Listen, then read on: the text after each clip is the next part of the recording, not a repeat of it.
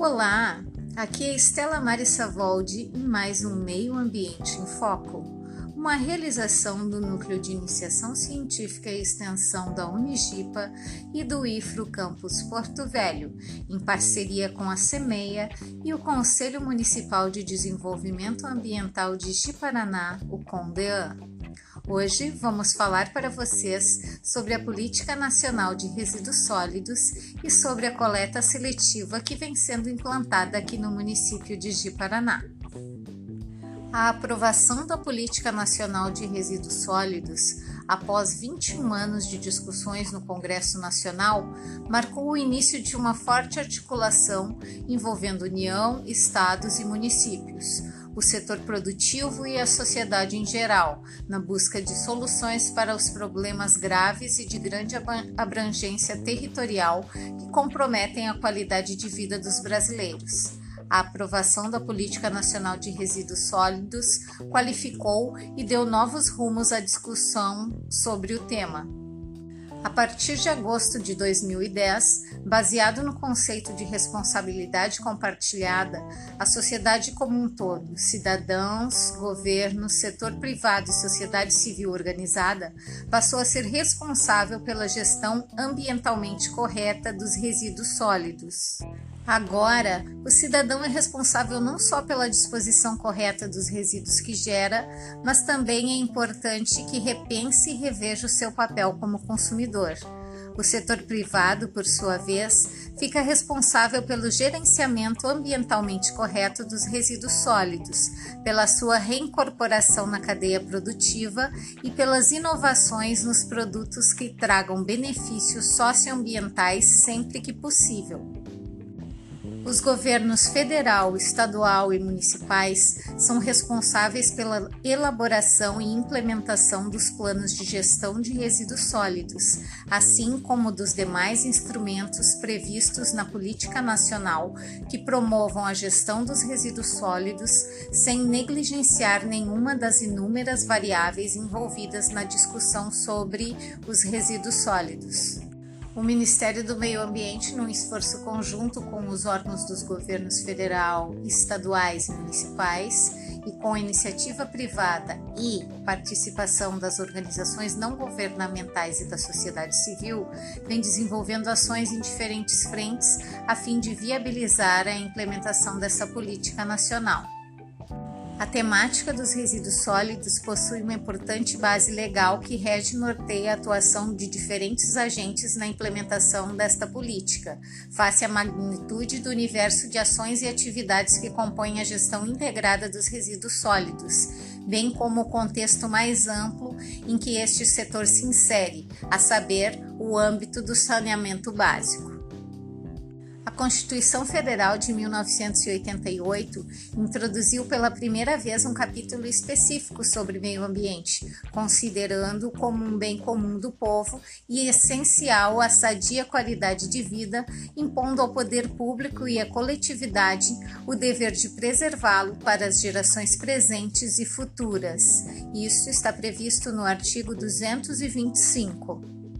Em seu artigo 23, estabelece, dentre outras, a proteção às paisagens naturais notáveis e os sítios arqueológicos, a proteção ao meio ambiente e o combate à poluição em qualquer de suas formas e preservação das florestas, da fauna e da, flora como competências comuns da União, dos Estados, do Distrito Federal e dos municípios. O artigo 24 trata das competências concorrentes e estabelece que compete à União, aos Estados e ao Distrito Federal legislar sobre florestas, caça, pesca, fauna, conservação da natureza, defesa do solo e dos recursos naturais, proteção do meio ambiente e controle da poluição, proteção ao patrimônio histórico, cultural, artístico, turístico e paisagístico, responsabilidade por dano ao meio ambiente, ao consumidor, a bens e direitos de valor artístico, estético, histórico, turístico e paisagístico, dentre outros,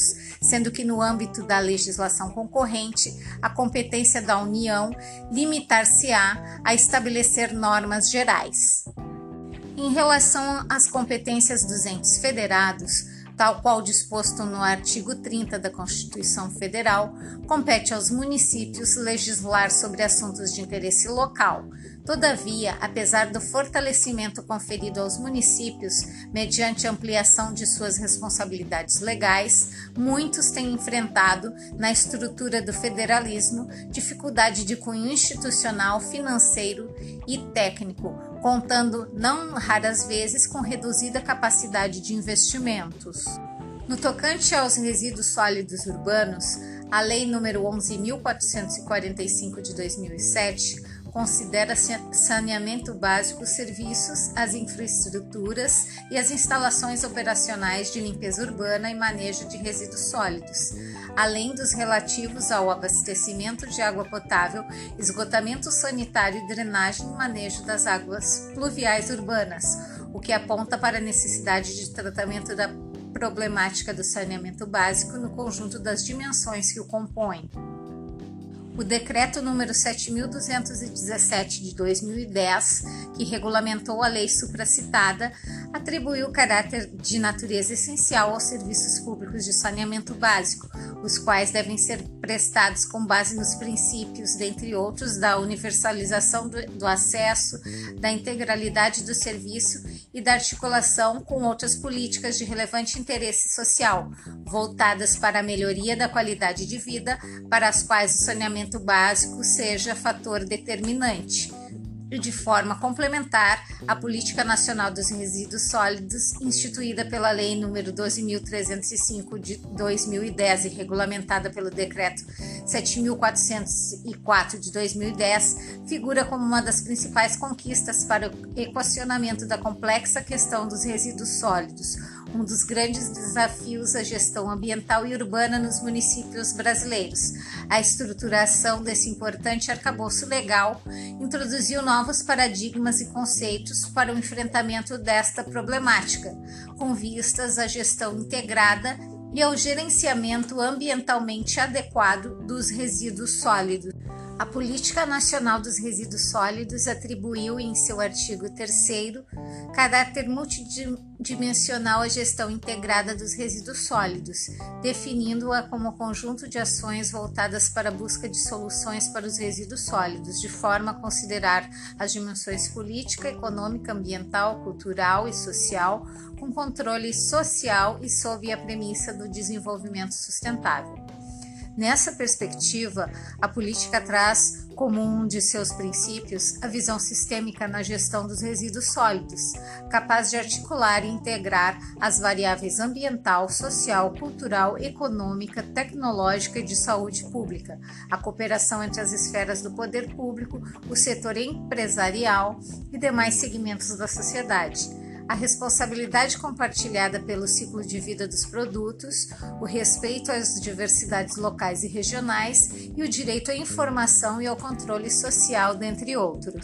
A Política Nacional dos Resíduos Sólidos articula-se com a Política Nacional de Educação Ambiental e a Política Federal de Saneamento Básico, além da interface direta que mantém com a temática da mudança de clima, recursos hídricos e produção e consumo sustentável.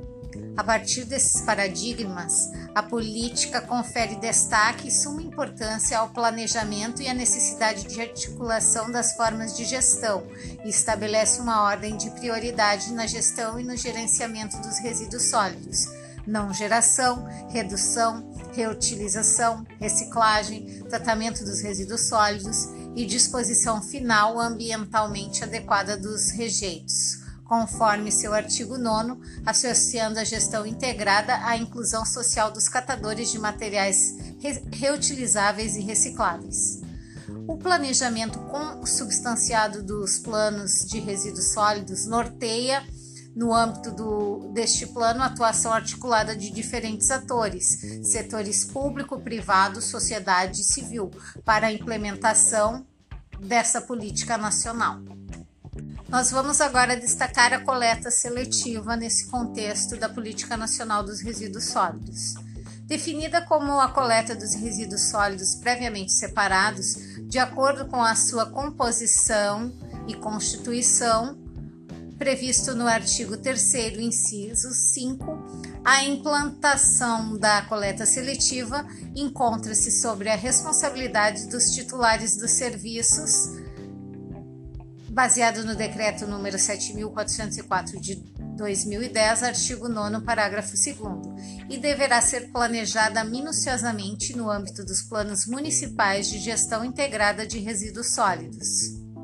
A coleta seletiva é o método que otimiza os processos de destinação do lixo e por falar em lixo, vale a pena ressaltar que lixo é uma palavra geral, é uma palavra genérica, para designar as palavras resíduo, que são os descartes que têm alguma utilização possível por meio de reciclagem ou de reutilização, e rejeito, aqueles que já não podem ser utilizados novamente. A mitigação de externalidades negativas, em especial as geradas por resíduos sólidos urbanos, tem estado no centro das atenções em vários países do mundo. A discussão tem ocorrido em quatro níveis: local, regional, nacional e transnacional. Os impactos ambientais da produção e as políticas públicas de mitigação de resíduos sólidos são questões cada vez em destaque nas pautas e agendas de diversas nações, pois têm custos elevados na sua destinação. Nos países em desenvolvimento, em geral, é adotado o uso de aterros sanitários para mitigação da questão dos resíduos sólidos. Nos países desenvolvidos, a aposta tem sido na reciclagem dos resíduos inorgânicos e compostagem dos orgânicos, onde baixas quantidades de resíduos vão parar nos aterros. A importância da coleta seletiva é justamente a redução dos impactos ambientais do consumo. Quando separamos o lixo ou o que sobrou do que consumimos, facilitamos muito seu tratamento e diminuímos as chances de impactos nocivos para o ambiente e para a saúde da vida no planeta, incluindo a vida humana. Praticar a coleta seletiva é um dos pilares do consumo sustentável. A coleta seletiva exige que os descartes sejam separados em úmidos, secos, recicláveis e orgânicos, e dentro dessas categorias as subcategorias. Os recicláveis, por exemplo, abrangem o alumínio, o papel, o papelão e alguns tipos de plástico, entre outros. Quando os materiais recicláveis são coletados e chegam às cooperativas, eles são separados minuciosamente para serem reaproveitados, o que não é reaproveitado é levado para os aterros sanitários. Todo esse caminho tem muita importância, pois o lixo descartado incorretamente pode causar impactos socioambientais significativos. Nas áreas urbanas, o lixo descartado incorretamente pode se acumular em locais inadequados, formando focos de proliferação de mosquitos e de outros vetores de doença. O vento e a chuva podem transportar o descarte para mares e rios, e o lixo plástico que não passou pela coleta seletiva pode entrar para a cadeia alimentar. Neste caso, até mesmo o lixo descartado corretamente pode ser transportado pelo vento e pela chuva e parar no oceano, mas os descartes incorretos têm mais chances de serem transportados dessa forma, pelo vento e pela chuva. A Política Nacional de Resíduos Sólidos prevê a não geração de resíduos sólidos e, quando gerados, a disposição final ambientalmente adequada. Para isso, a Política Nacional de Resíduos Sólidos estabelece que a responsabilidade pelo ciclo de vida dos produtos deve ser compartilhada, ou seja, todos fabricantes, importadores, distribuidores, comerciantes, consumidores e titulares de serviços públicos de limpeza urbana têm a responsabilidade pela disposição final ambientalmente adequada dos resíduos. A mesma lei estabelece que haja integração e emancipação econômica dos catadores de materiais reutilizáveis no ciclo de vida dos produtos. Sendo assim, a importância da coleta seletiva também se dá no nível econômico-social. A coleta seletiva representa a maneira ecológica mais adequada para o descarte do lixo, associado ao tema de educação ambiental e do desenvolvimento sustentável a coleta seletiva evita a poluição do solo e das águas. A intenção é separar todos os resíduos utilizando-os na reciclagem. Todos os cidadãos podem colaborar com a separação dos materiais seguindo a teoria dos três R's, ou seja, reduzir, mudança de hábitos de consumo, reduzindo assim a proliferação de lixo. Reutilizar. A reutilização de materiais como sacolas de supermercados, potes de vidro e plástico, dentre outros. Reciclar. Através de processos artesanais ou industriais, transformar materiais usados em novos produtos. Vamos citar agora alguns benefícios da coleta seletiva. Ela promove a consciência ambiental dos cidadãos, evita a contaminação do solo e da água, evita o desperdício dos recursos naturais não renováveis, promove a reciclagem, o reaproveitamento de materiais, melhora a economia, diminui custos de produção e gera empregos, alivia e prolonga a vida útil dos aterros sanitários. Mas o que é mesmo a coleta seletiva? Coleta seletiva é a coleta diferenciada de resíduos que foram previamente separados segundo a sua constituição ou composição, ou seja, resíduos com características similares são selecionados pelo gerador, que pode ser o cidadão, uma empresa ou outra instituição, e disponibilizados para coleta separadamente. De acordo com a Política Nacional de Resíduos Sólidos, a implantação da coleta seletiva é obrigação dos municípios e metas referentes à coleta seletiva fazem parte do conteúdo mínimo que deve constar nos planos de gestão integrada de resíduos sólidos dos municípios. Por que separar os resíduos sólidos urbanos? Cada tipo de resíduo tem um processo próprio de reciclagem. Na medida em que vários tipos de resíduos sólidos são misturados, sua reciclagem se torna mais cara ou mesmo inviável, pela dificuldade de separá-los de acordo com sua constituição ou composição. O processo industrial de reciclagem de uma lata de alumínio, por exemplo, é diferente da reciclagem de uma caixa de papelão. Por este motivo, a Política Nacional de Resíduos Sólidos estabeleceu que a coleta seletiva nos municípios brasileiros deve permitir, no mínimo, a segregação entre resíduos recicláveis secos e rejeitos.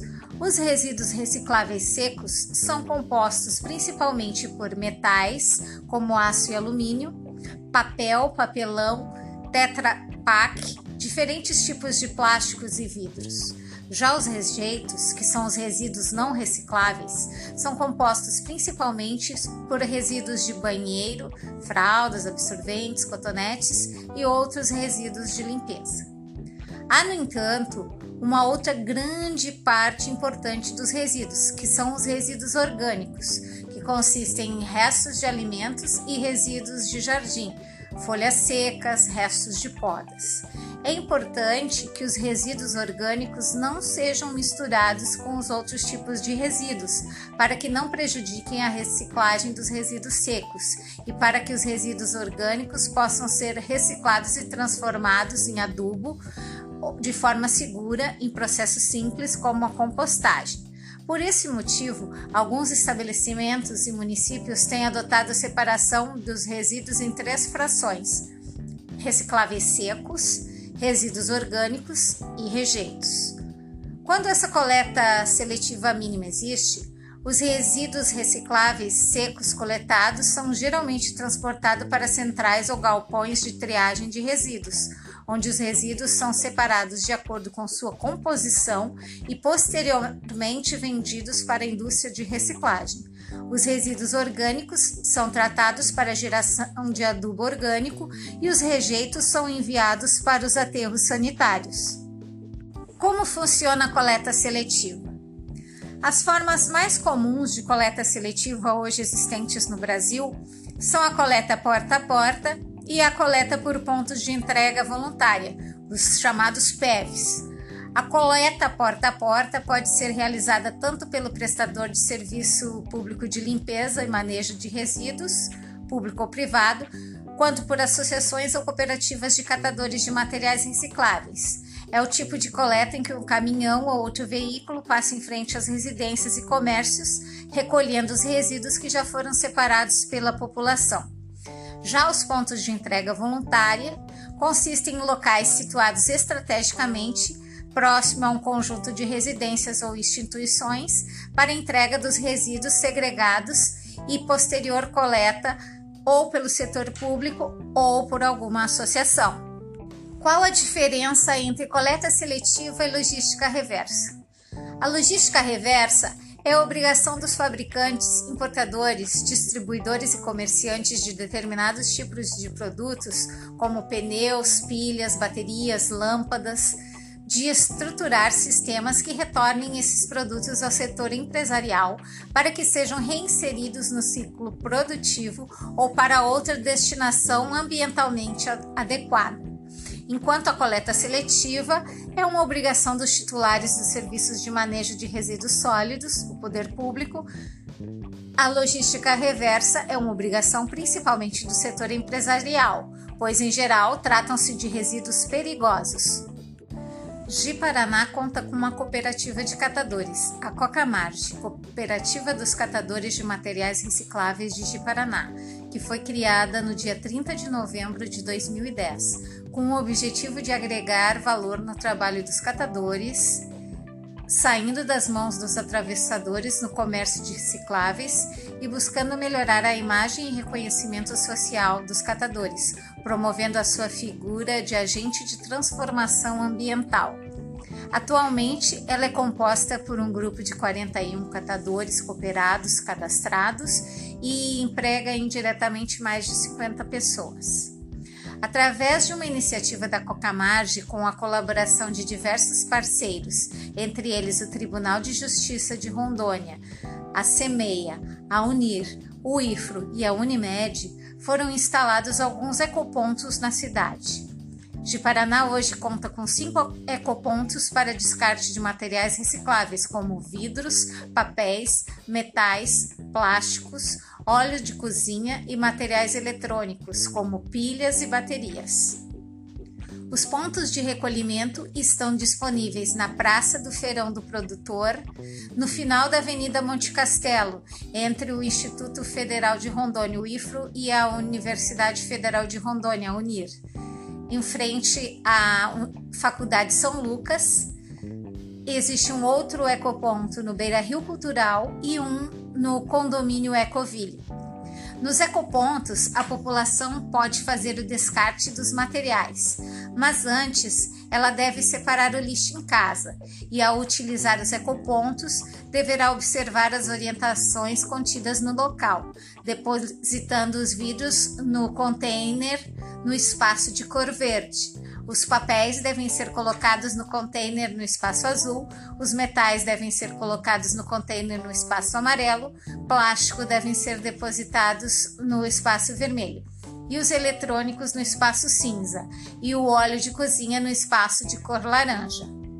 A implantação da coleta seletiva iniciou em setembro deste ano, aqui na, na cidade de Jiparaná, e tem um calendário semanal que atende a alguns bairros da cidade.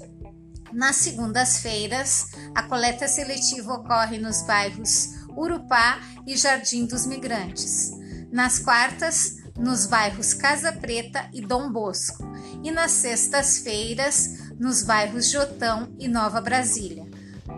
O telefone de contato da cooperativa para coleta seletiva e qualquer esclarecimento a respeito é o 999 57 90 83. No próximo episódio do nosso podcast, teremos a entrevista dos representantes da Coca Margem, que nos trarão maiores informações sobre o projeto Recicla Gipa e o detalhamento sobre como está funcionando a implantação da coleta seletiva aqui na nossa cidade. Ficamos por aqui e se você quiser interagir com o canal, pode enviar um e-mail para estelamares@terra.com.br com os seus questionamentos, ideias e sugestões. E ainda, se você quiser participar do nosso grupo de debates no WhatsApp, você pode enviar um e-mail com o seu número de telefone que você será adicionado no grupo de discussões. E lá nós poderemos trocar ideias e esclarecer quaisquer dúvidas. Grata pela audiência e até o próximo episódio.